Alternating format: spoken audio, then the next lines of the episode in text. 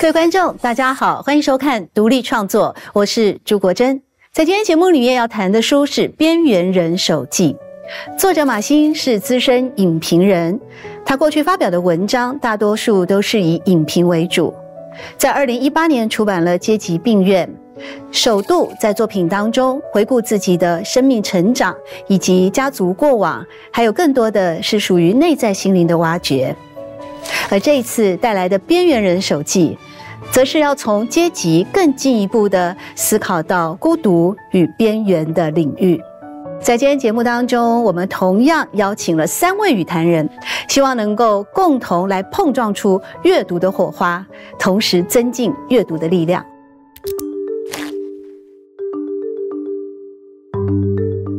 为什么人生不能够三分清醒三分醉？本来人生本来就是这样子嘛，在自己的梦里面很较真，在现实社会里面的时候可能如大梦一场。你怎么能够跟这种事情去较真？因为它这是一个机制，一个游戏规则。对。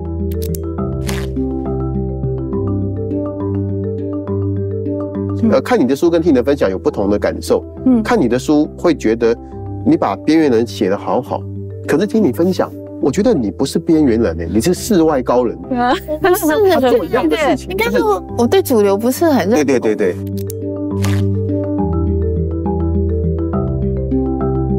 我自己不会觉得什么这个时代的边缘，因为我觉得这个时代的边缘就是每个人都不一样的的那那个状态。今天我们所介绍的边缘人的手记啊，在集一的部分呢，马欣你就用了走回记忆的地下室来作为第一个呃集一里面的主要的内容，这让我联想到了那个俄国大文豪杜斯托耶夫斯基的地下室。手记。好，他同样也是对于一个作者个人内在的深度的心灵挖掘啊。所以，首先马欣是不是跟我们谈一谈，怎么会选择以边缘人手记的边缘题材，还有你自己的创作观呢？因为我自从有记忆以来，我大概就是个边缘人。我没有怎么定义边缘，你怎么定义？幼稚园的时候就边缘，因为我大概就是跟老师没有互动。因为老师问问题的时候，我会我会自顾自的，因为我那时候没有搞清楚权力关系还是什么，所以我就自顾自的走出去了。哦，那这个就对。然后有后来爬爬站也常常有，然后就在外面看蚂蚁之类的。我没有好像觉得说我我因为这样子。很失落，嗯，然后我为什么会想写这个的原因，是因为其实我后来发现，奇怪这几年呢，很多人都会对于自己的边缘很害怕，怕自己被边缘化，怕自己可能在社群里面没看到，怕自己的声量啊没有办法超越别的人。那其实因为众生喧哗，你很容易声音就是不会传递给别人。那这个本来就是一个时代的现象，可是大家会为了自己是不是会边缘，或者是像海海潮一样，突然把自己从那个数据很高，然后变成数据很低，就自己发现自己好像被人家看不到了。那我就觉得，哎，这些事情为什么要这么庸人自扰？就是不用困扰这种东西，因为它这本来就是一个社会的一个循环。那我就想说，我拿一个我自己。就是小学、幼稚园就很边缘的一个人的人生经验，来告诉大家说，其实边缘没有什么不好。嗯，而且边缘有时候会看到更多景色。你、你、你当主角的时候，其实你眼中只有我。然后你会很害怕放大自我或放小自我，可是有时候拿着凳子去边缘化一下看全景的时候，你会发现哦，人生好有趣这样子。这让我联想到马西尼以自己幼稚园走出去看蚂蚁做例子哦。嗯，我们家小孩到了国二哦，就完全展露了边缘儿的性格哦。他呢有一天上电脑课，站起来往回往回转就咬荧幕，后面那个。人的荧幕，对，咬荧幕很经典。嗯，我说你为什么要咬荧幕？他说我那个时候就是想咬，所以就是一个边缘化，可能有他的性格吧，或者是说，那当然就是我们看待边缘，我是这么觉得，它其实一定有一个相对应的，也就是你要有一个主流，像规矩，像你上课就要专心坐着。你要被点名，对，嗯，然后你要你不能咬荧幕，嗯，它是相对于一个主流啦。那如果我简单这样子来做区分的话，不知道赖赖教授您同意吗？你刚刚讲到就是说这个不能咬荧幕啊。我觉得搞不好你的儿子是一个很有创意的人。对对对，没错，就是 大家都乖乖的社会化，老师说什么我们就乖乖做什么。可是你会觉得说，蛮可怕。为什么不能走出去看蚂蚁？嗯，然后一般人就上课可能可能会摇笔啊，很多人小时候都有摇笔的经验。咬荧幕这我倒是第一次听过，真的，就就觉得他是一个很有创意的人呢。可是是吗？可是他有创意的人，他可能就是对于某一些平凡大众来讲，他不主流，因为大家的想象就是大家都应该这样啊，上课就乖乖坐着啊，这个这个嘴馋了偷吃零食啊，或摇摇笔啊，怎么会有人咬荧幕呢？这就是一种主流价值嘛。我听马欣的分享哦，呃，看你的书跟听你的分享有不同的感受。嗯，看你的书会觉得。你把边缘人写得好好，可是听你分享，我觉得你不是边缘人呢，你是世外高人。是做一样的事情，应该是我我对主流不是很认。对对对对，世外高人跟边缘的人差别在于，边缘人会焦虑。会不安，因为他没有被接受。嗯，世外高人就是你们做你的，我做我的，我有更超脱的价值。我觉得你是听你分享，觉得你是世外高人呢。这简称女神。对对对对，应该也有不接地气，有可能。哦，这样有有可能。对啊，女神女神当然不接地气啊，就是仙女的感觉。那我们说到这个一部分，那你这个年龄层呢？你这个年龄层，你也会有边缘感吗？因为我是演员嘛，所以我在社群上我也。势必得，就我一直看到很多形象，然后我好像也要追逐那个形象，然后对我来说，呃，就我我自己不会觉得什么这个时代的边缘，因为我觉得这个时代的边缘就是每个人都不一样。嗯，对我来说是有那么多的形象，然后一直那个一直追寻的状态，然后我看不到我自己，然后我也摸不到我所追寻的那个形象的状态。哦，嗯。但是我在那个教学的现场啊，其实我透过了很多学生的习作，也蛮能够领略到某一种边缘感。我认为这个边缘感有时候在年轻的一辈当中，有一点像是在寻求同温层的认同。所以马欣回到你的小时候啊，你会渴望有一个同温层的依赖吗？我大概小学二年级以后才发现，说我可能要有几个朋友，才不会像是莽原上面的那个邓林。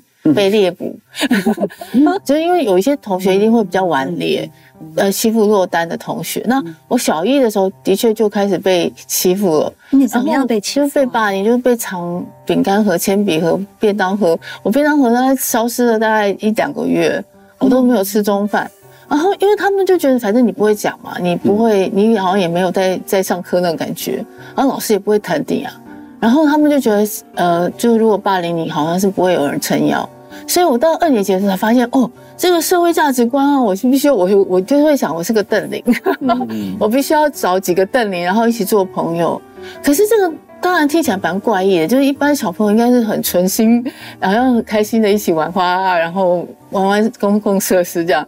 可是我那时候是意识到是说，哦，原来我是这个这个班上的弱势动物，那我应该要怎么样合纵连横？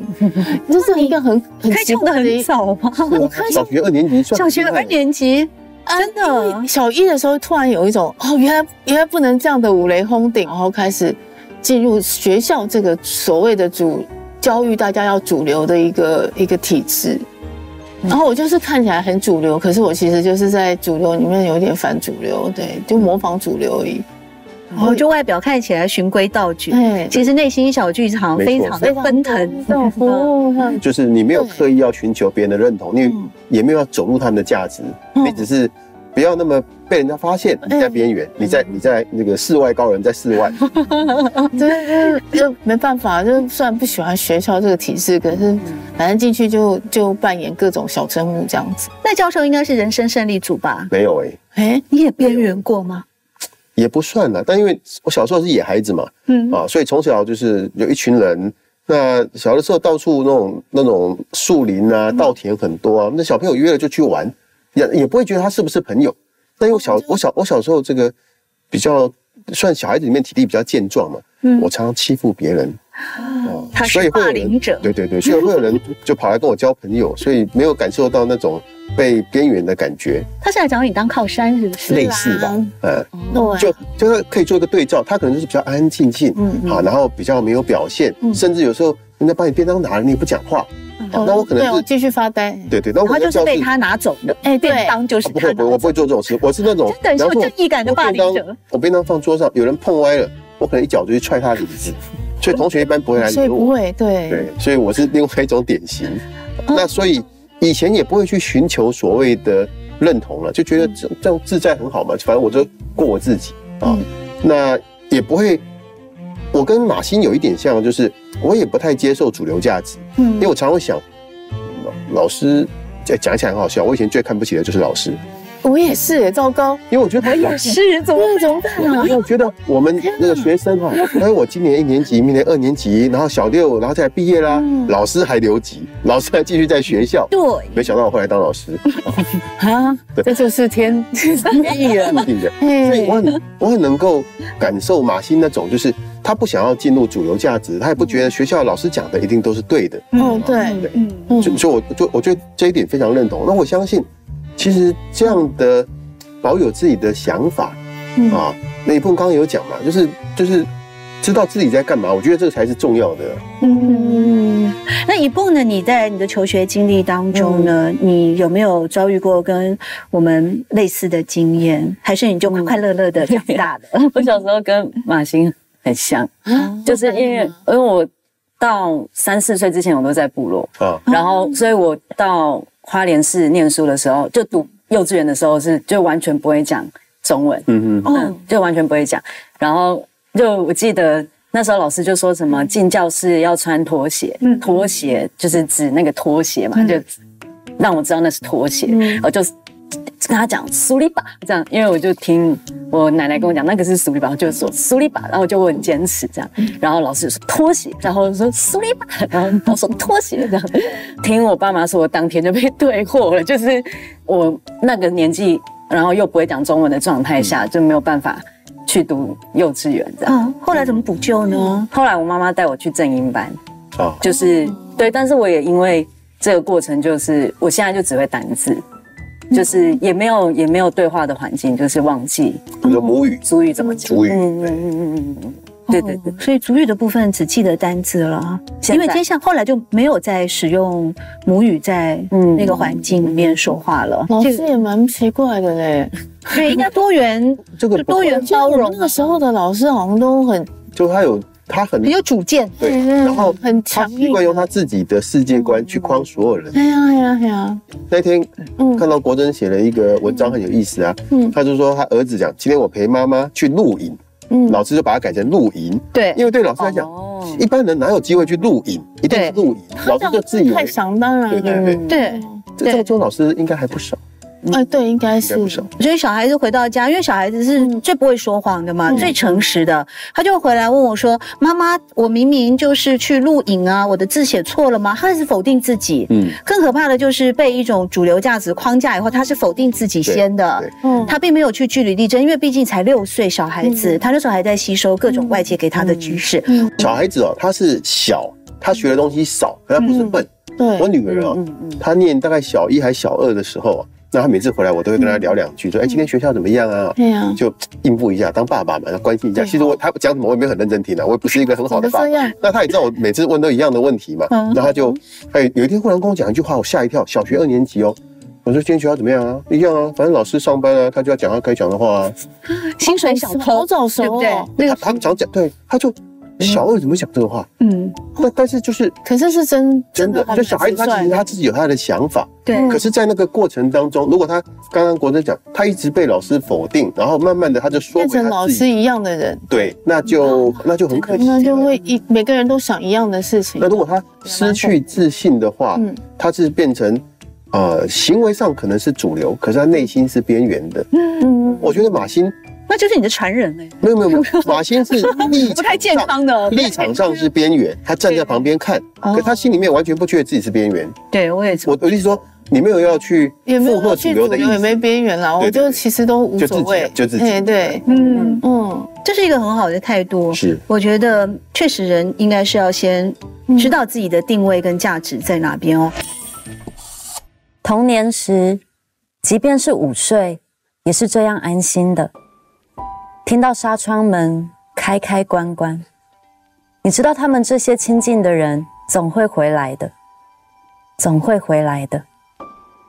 于是就睡得再深一点，睡进一个洞穴一样的滑溜，仿佛在这夏天的入暑中，总有地道可以爬进清凉地。那些带着温度的黏腻，总是够不着你。原来是因为外婆为你扇了扇子，原来是因为母亲为你弄了蚊帐。那么安心的夏天，相信凉风总会吹回来的夏天，总在你长大以后会结束。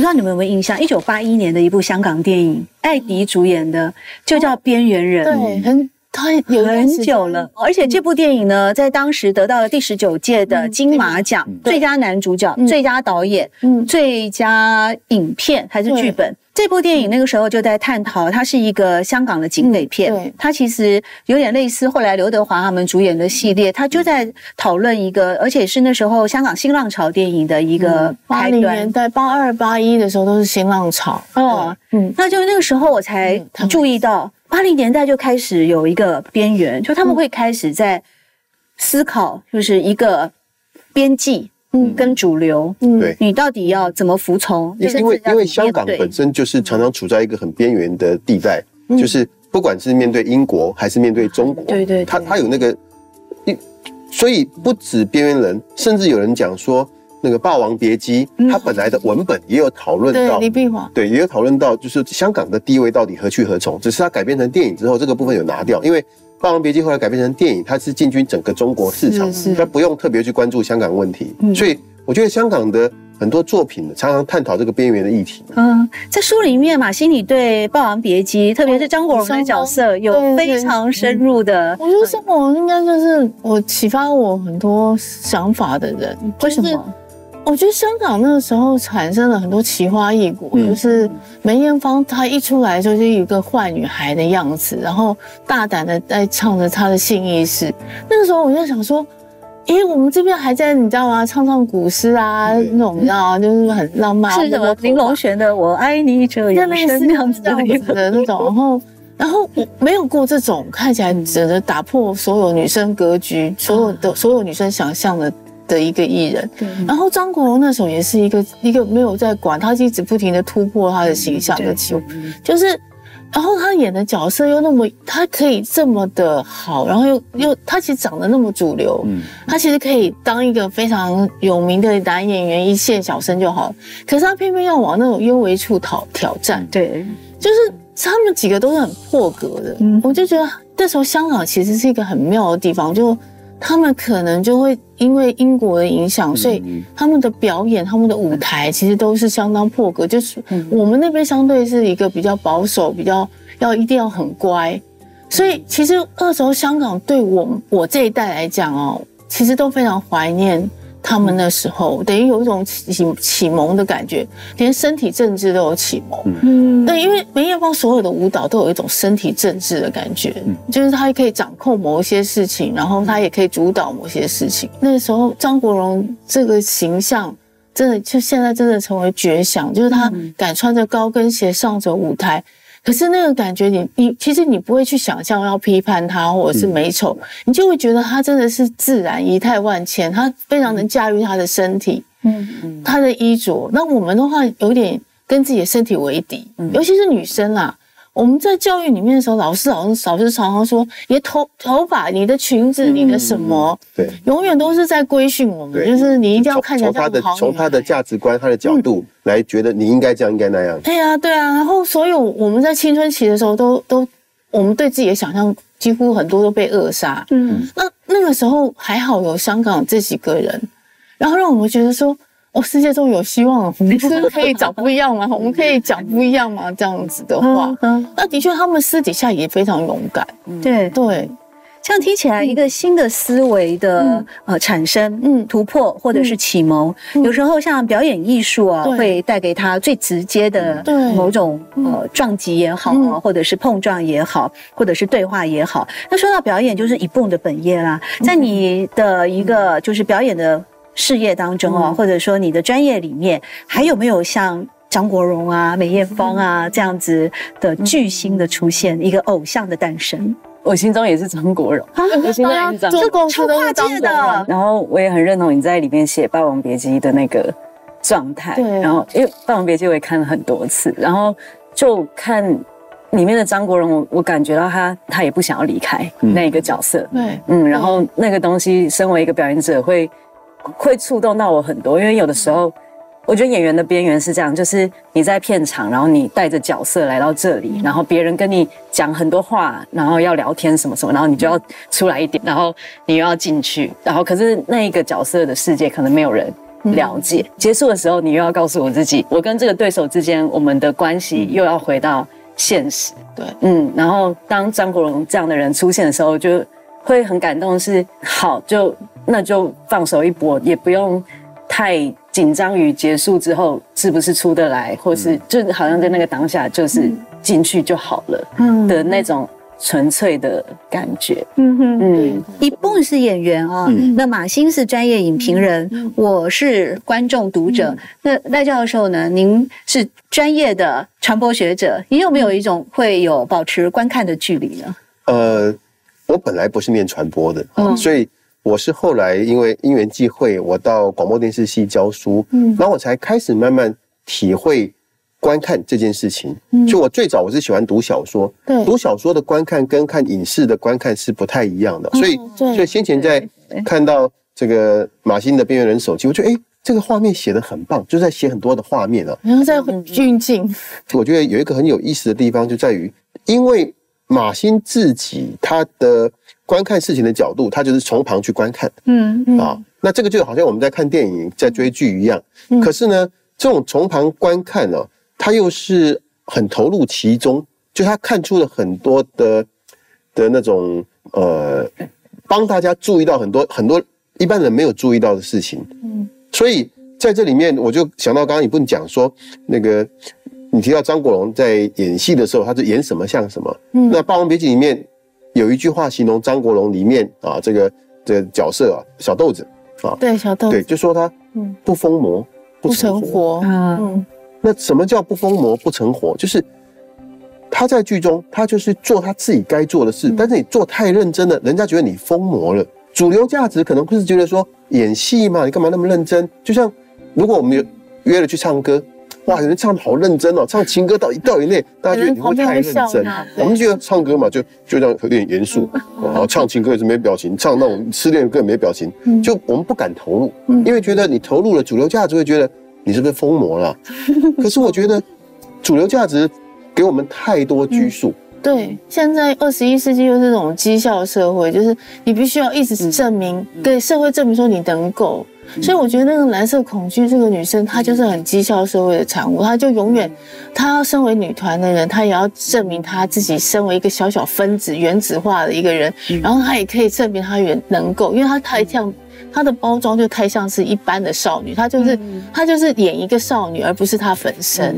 那就是绩效社会里面把她自己本人都抹除了。嗯，那那个东西其实主流其实是很危险的事情，就是你一个不小心，你就会丢掉你自己。嗯，那那个东西我其实就会很心疼，就是明明你可以从里面啊，就是清醒一点，就是不要做跟别人一样的梦。嗯，就。就其实跟这个社会同床异梦没有关系，不要一起做同样一个梦，其实还蛮恐怖的。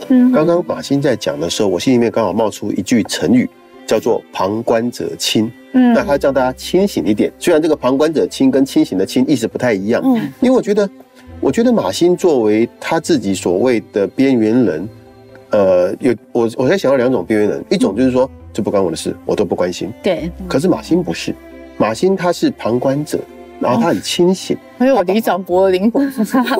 呃，不太一样，你是那种看电视的李长博。对，因为一般的李长博会去关心嘛，啊，你汤安妮安妮你们后来。对对。但你李长博看电视的时候，他就会他就会去注意，但他不会介入电视的演戏嘛。所以我在你的书里面看到好多好多你关心的细节。对，那我刚刚想到的成语是旁观者清，所以你很清醒。可是你你的自己的诠释就是你很让让大家看清楚这个世界是怎么运作的，不要陷进去。对，嗯哼，就就其实看到有些人。因为存在感低微，然后每日痛苦，然后鞭策自己、谴责自己。嗯，其实我周边也有这样的朋友，我其实很心疼。这种人很多哎。对，就是被控制在可能他原来就优等生，所以他要出社会优等生，他不知道在在就是在去跟跟迎合别人，还是他真的是自己要的。嗯，然后那个东西其实困惑了很多人。那时候我会觉得，啊，何必何必要这样子？嗯，然后。为什么人生不能够三分清醒三分醉？本来人生本来就是这样子嘛，在自己的梦里面很较真，在现实社会里面的时候可能如大梦一场。你怎么能够跟这种事情去较真？因为它这是一个机制，一个游戏规则。对，所以在书里面啊，小时候的小小马星，你就遁逃到文学的世界里面了吗？哎，我发现文学世界最靠谱的就是刚刚教授讲。文学这个东西，其实他看东西是非常细微、非常细节的。我第一次看那个《安娜·卡列尼娜》的时候，我整个人就是疯魔进去，就是因为他不止在讲安娜，他讲的方方面面，他们的群体是怎么样的运作，他们的社会是怎么样看待某一些事情。然后某一些很细微的角度，然后包括她丈夫是怎么样对待这个婚姻，然后你就会发现，原来主角不见得是主角，所有的尘像灰尘一样的角色，通通都是鲜活的时候，那你就会不想放弃这样的视角，你就会想说，那我从安娜卡列尼娜的假朋友来看好了，我从她丈夫的眼神来看好了，然后就会觉得，哎，原来。文学这个事情是可以破除掉很多那种八股思想跟那种死死呆呆的视角，以至于就是让这个社会变得很无趣的。是，对啊。你知道，对他人而言都是无足轻重的。从那天开始，你会有你的大海，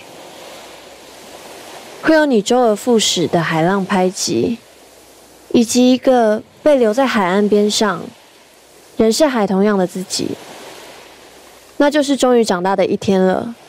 原来，就是那么平凡无奇的一天。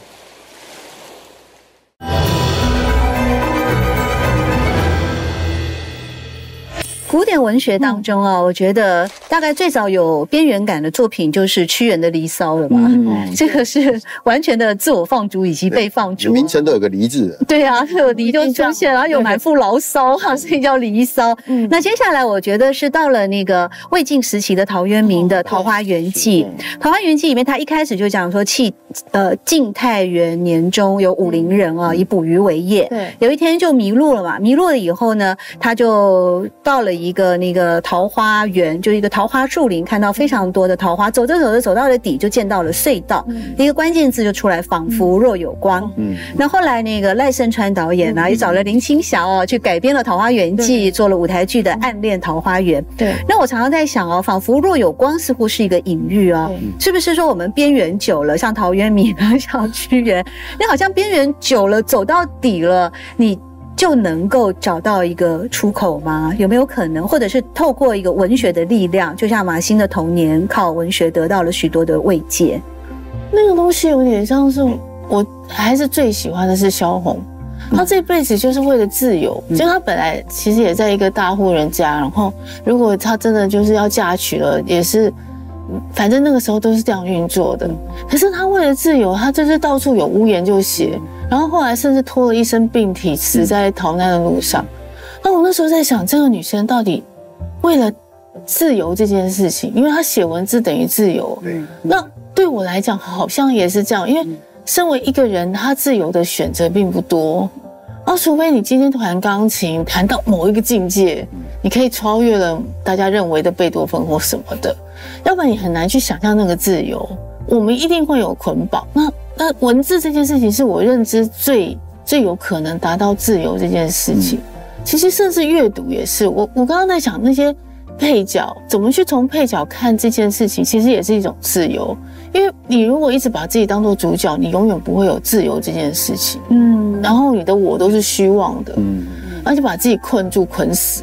那那人为什么不能够真正的向往所谓的自由？就算他可能只是一个一个动作、一个一个追求，他可能都会比原来被封住了、会被捆住了那个好。那当那个真的很美，对。戴教授也写了非常多的有小说啊，有报道文学啊。那你觉得透过文字能够释放边缘与主流的交界，然后真的获得自由吗？其实我第一本写的书哦，虽然是后来呃这个第二本出版，但是最早写的书跟马欣这本书有一点点像啊，但是程度差很多。马欣写的比我好太多了。我那时候也是把我 我本来要写的是我自己的故事的，因为我本来小时候。就也很皮嘛，然后后来在学校教书，那有一次朋友说，其实你这个过程还蛮传奇的，我自己不觉得啊，自己的故事觉得没有什么，那后来就开始写啊，那开始写之后就发现，其实我对我自己一路走来的，当我要去写我周遭的人事物的时候，我搞不清楚，因为大多数的人有一句话说，你只想到自己。啊，但我们常常都只想到自己，所以比方说我要去描写我的父亲母亲，嗯。而我会发现，我对我父亲母亲知道的其实不多，所以在这里面我看到就是说，我自己的经验，一方面写作啊，因为你要写，嗯，然后你就会去注意很多的细节，像刚刚提到安娜卡列尼娜，嗯，因为她写了很多细节，你如果不观察，怎么会知道细节？嗯，然后我我自己在我写我父亲母亲的经验的时候，我觉得是一个非常的，我不知道马欣有没有，我写的时候，我好好多次痛哭流涕。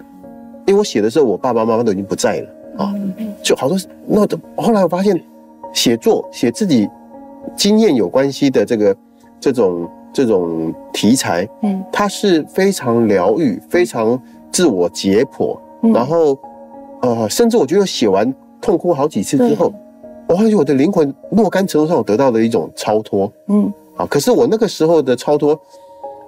可能因为过去的观察没有像马欣这么细腻了，马欣你可能是一路上就一直超脱，一直超脱，因为你走到，因为我一直想要想要离开捆绑啊，会一直一直超，对对，我觉得我就是那一本书写完了之后，我有稍微以前那个捆绑自己也没有注意，可是写完之后自己有稍微摆脱捆绑的感觉。嗯，你不写，你根本不知道你里面还没有好，对，可能还在流脓，对，它表面上都好了。然后你就变成只能清创，然后我当然也有哭，就是就是原来我还有那么大的感觉，是。原来我那时候有屏蔽我自己这样子，因为你要去写，那你才会近距离发现，近距离看你才会发现，哎，原来这里有一个创口，一个伤口，那为什么就被受伤？因为哎呀，原来后面好多好多的故事，然后就其实也的确写完以后，我终于。嗯，可能也原谅自己，或者是也可以松一口气，也可以升华某一些感觉。嗯，每个人成长应该都有受过伤。对不对？那个拖鞋都被伤。害。家族书写或者是呃家族创伤啊等等啊，其实是这几年等于说在一个文学在书写的场域里面的呃某种显学吧。我不要说主流啊，但是在解禁的过程里面啊，过去我们觉得死者为大哦，好像很多事情都不能讲的，但是现在你都可以面对了，因为整个民主化的进步，很多事情你你可以去回顾，那你就据实。的来看待这些事情，当然像呃，关于家族书写有非常多的论述了哦。那我记得骆以军呢，这位名小说家，他就曾经说过，家族书写是关于我这一切相关资源的那个空缺。没错。然后日本作家井上靖呢，你知道日本人就更保守了，他曾经写过我的母亲手记。嗯。那在那个故事的最后是个自传性的作品哦。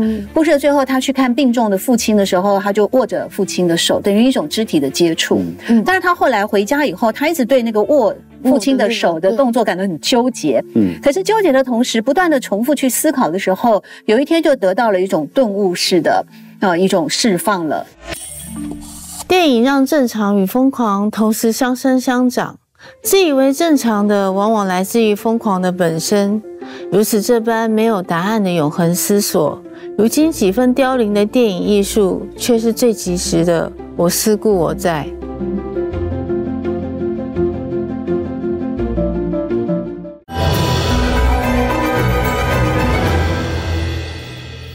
其实，在《边缘人手记》里面的集三的部分啊，我发现马欣用了呃很大的篇幅在写现况，也就是照顾你的母亲现在长照。那首先我就比较好奇，说一部呢，像我们现在在原住民的一个呃年龄的分布啊，因为根据原民会有公布一个生命简易图，就是目前原住民族的平均寿命最高是七十三岁，嗯，可是汉民族呢平均是八十一岁，所 以落差有将近十岁。那目前你在家族或者是长辈，你有没有一些或者跟书里面也有类似的一些故事呢？外婆现在就是在长照中心，嗯。嗯，然后因为现在疫情，就是常常，因为以前就是，呃，他你就知道他就是在部落，你知道阿妈家就是会有阿妈，可是他不他不在的时候，就是回回去那个部落都会觉得这个家就好像是但就不一样，可是就很像他写外婆就在找他的大饼的味道时候，就是我看这一段时候我就觉得啊，原来是这个东西，就是。我都没有欣赏过，没有好好吃过。就我外婆她喜欢做粽子，然后她喜欢做，因为我们家种米，她喜欢做粽子，喜欢做年糕。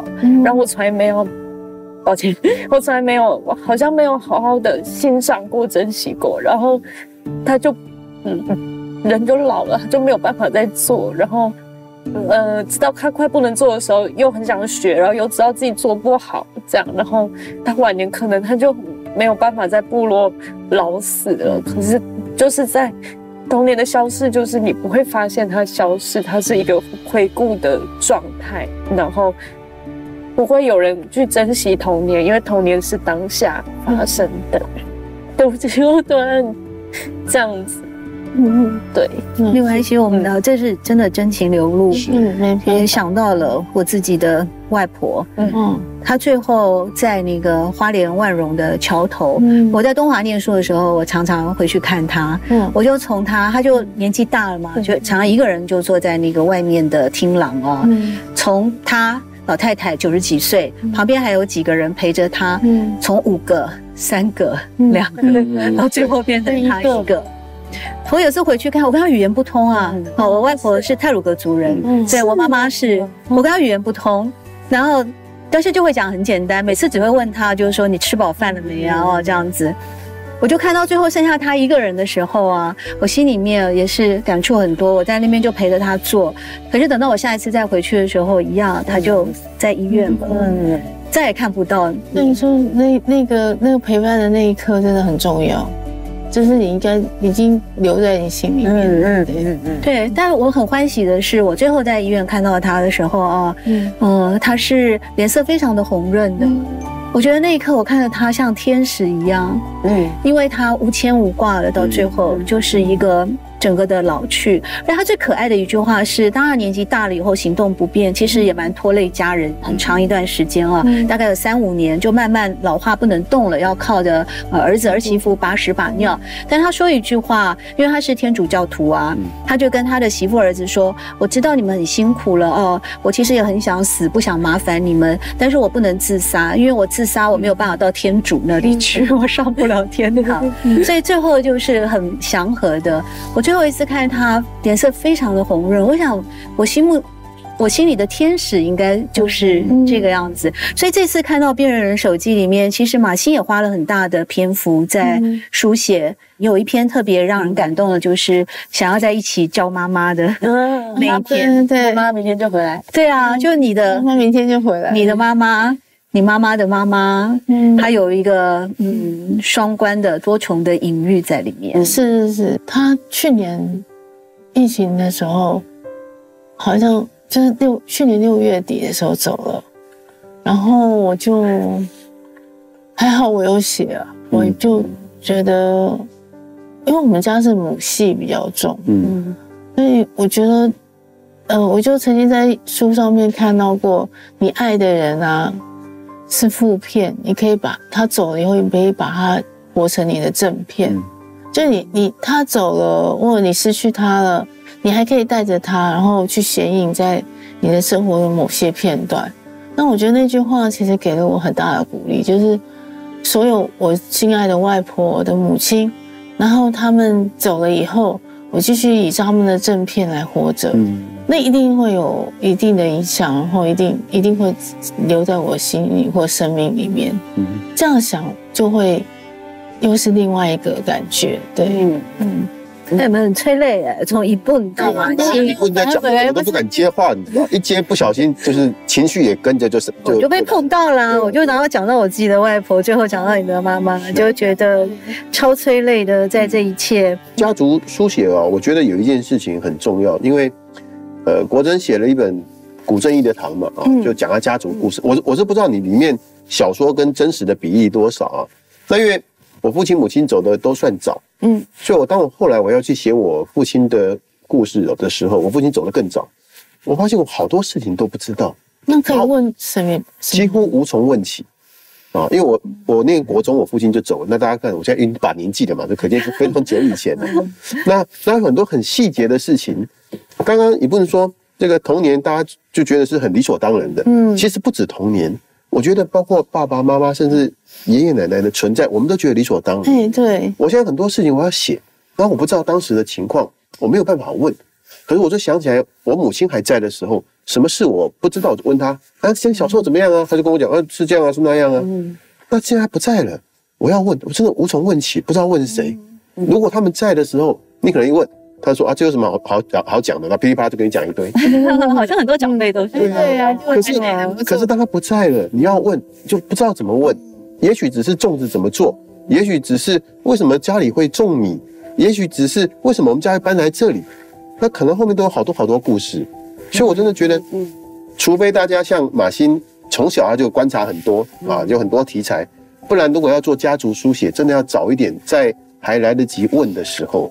其实我在看《边缘人手记》的时候，我发现很多选书啊，或者是电影的那个品味哦，我跟马欣很接近哎。像你在里面，你有提到徐四金的那个夏先生的故事。徐四金最著名的小说是那个香水啊，翻拍成电影哦，举世闻名，非常厉害。对，可是我反而觉得香水是写的非常好，但它更多的小品还有散文，比方低音大提琴啊，比方爱与死的散文哦，都写得更迷人。在一个小品当中，它透露出了。更精致的智慧，我喜欢他到什么程度？因为他是德国作家，我特别去学了他的那个英文的发明，呃，德文的发音。徐四金哦，他的德文叫做 Patrick Zuskind，哦，好难学，很难学啊，对，难学。最后 Zuskind，我的天，对，就我特别问了一个德国的朋友，因为我喜欢他到这种程度。那另外还有一个是呃钟小阳的停车站街，哦，因为我们那个时代很红很红，对对，它是一段非常纯洁的哦，几乎。是非常纯粹的一个，嗯，就是消失这样。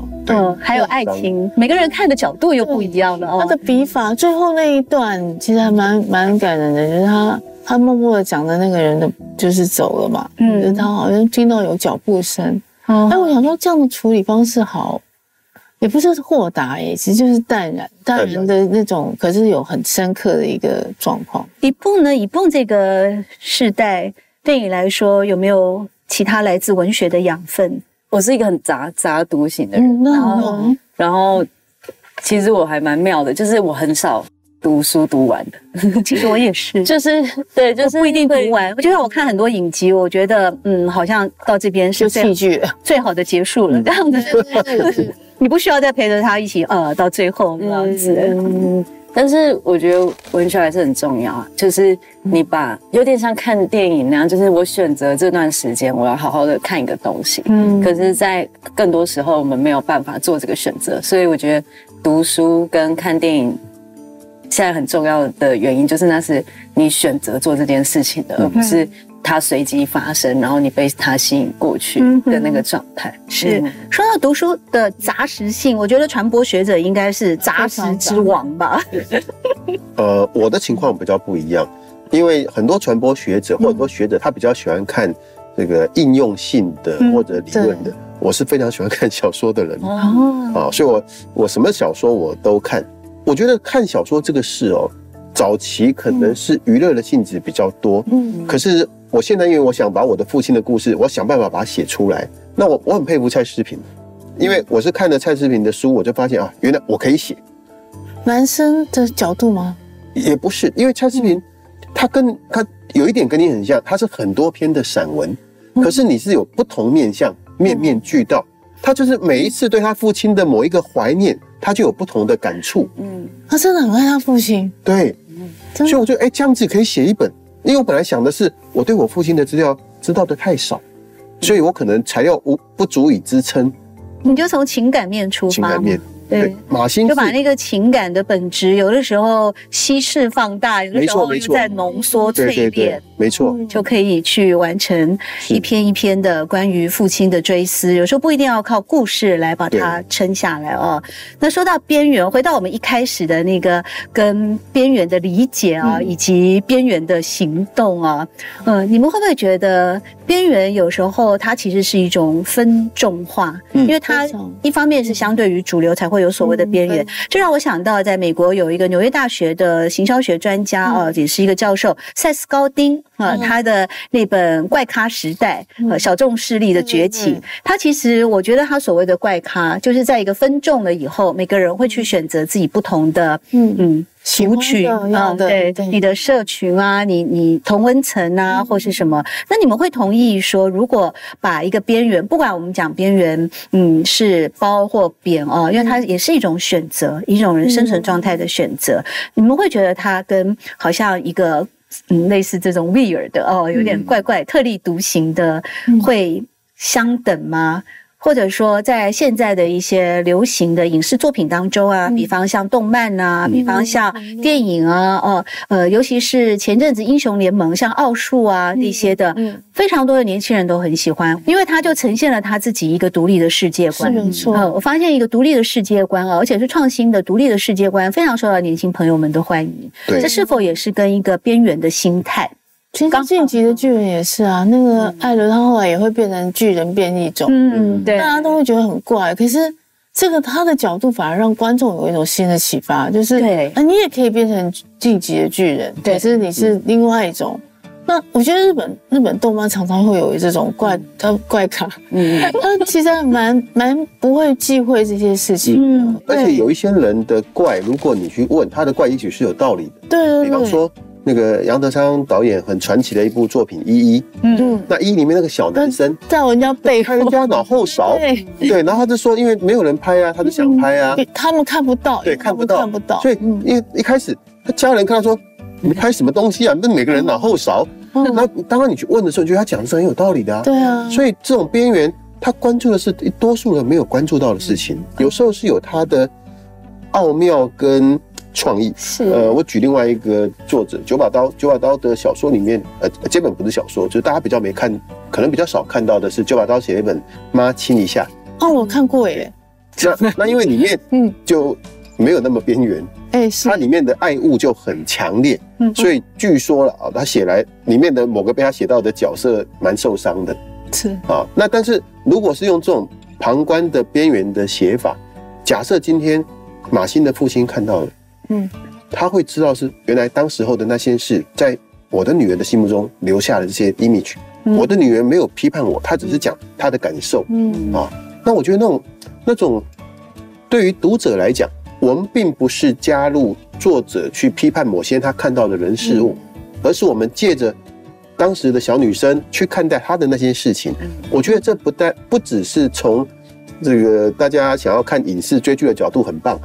从了解人事物的角度也是非常棒的。对我们今天读书会的内容呢，虽然讨论的是边缘，但是从边缘哦，一直到旁征博引哦，从赖教授这边得到了许多的文本，然后从马欣这边啊，也启发了很多的影视相关的一些资讯。当然，一蹦本人啊，在一个家族啊，还有在生命遭遇里面的故事分享，以及到最后还呃催泪的这样的情节，真的是太丰富了。嗯，那很。开心呢，今天能够在这边和大家一起聊，好开心。虽然是边讲完了，讲完了，我没讲，我们还可以继续聊，这种感觉。嗯，是，虽然是边缘，可以可以激发出来好多的共感，对啊，共识的感觉，共感这部分。